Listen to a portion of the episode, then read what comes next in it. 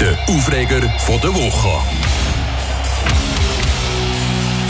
Ja, wir stecken nach wie vor in dem Januar 2023. Der sogenannte Veganuary ist ging noch am Laufen. Mit dem habe ich aber schon langsam aber sicher abgerechnet. Leben und leben lassen. Nicht wahr, meine Lieben? Falls euch meine Meinung gleich noch interessiert, findet ihr den Aufreger von letzter Woche auf radiof.ch als Podcast.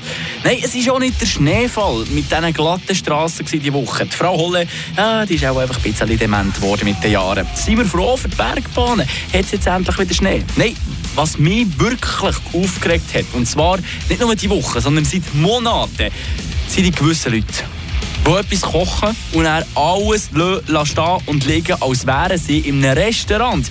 Ich weiss nicht, wie ihr das daheim habt, aber ich stelle mir das so vor, man, man nimmt doch Esswaren für, wenn man sie braucht, verarbeitet die zu einem feinen Menü, isst es dann in Ruhe und geht danach, genau, zurück mit dem Geschirr in die Küche und tut dort alles abwaschen.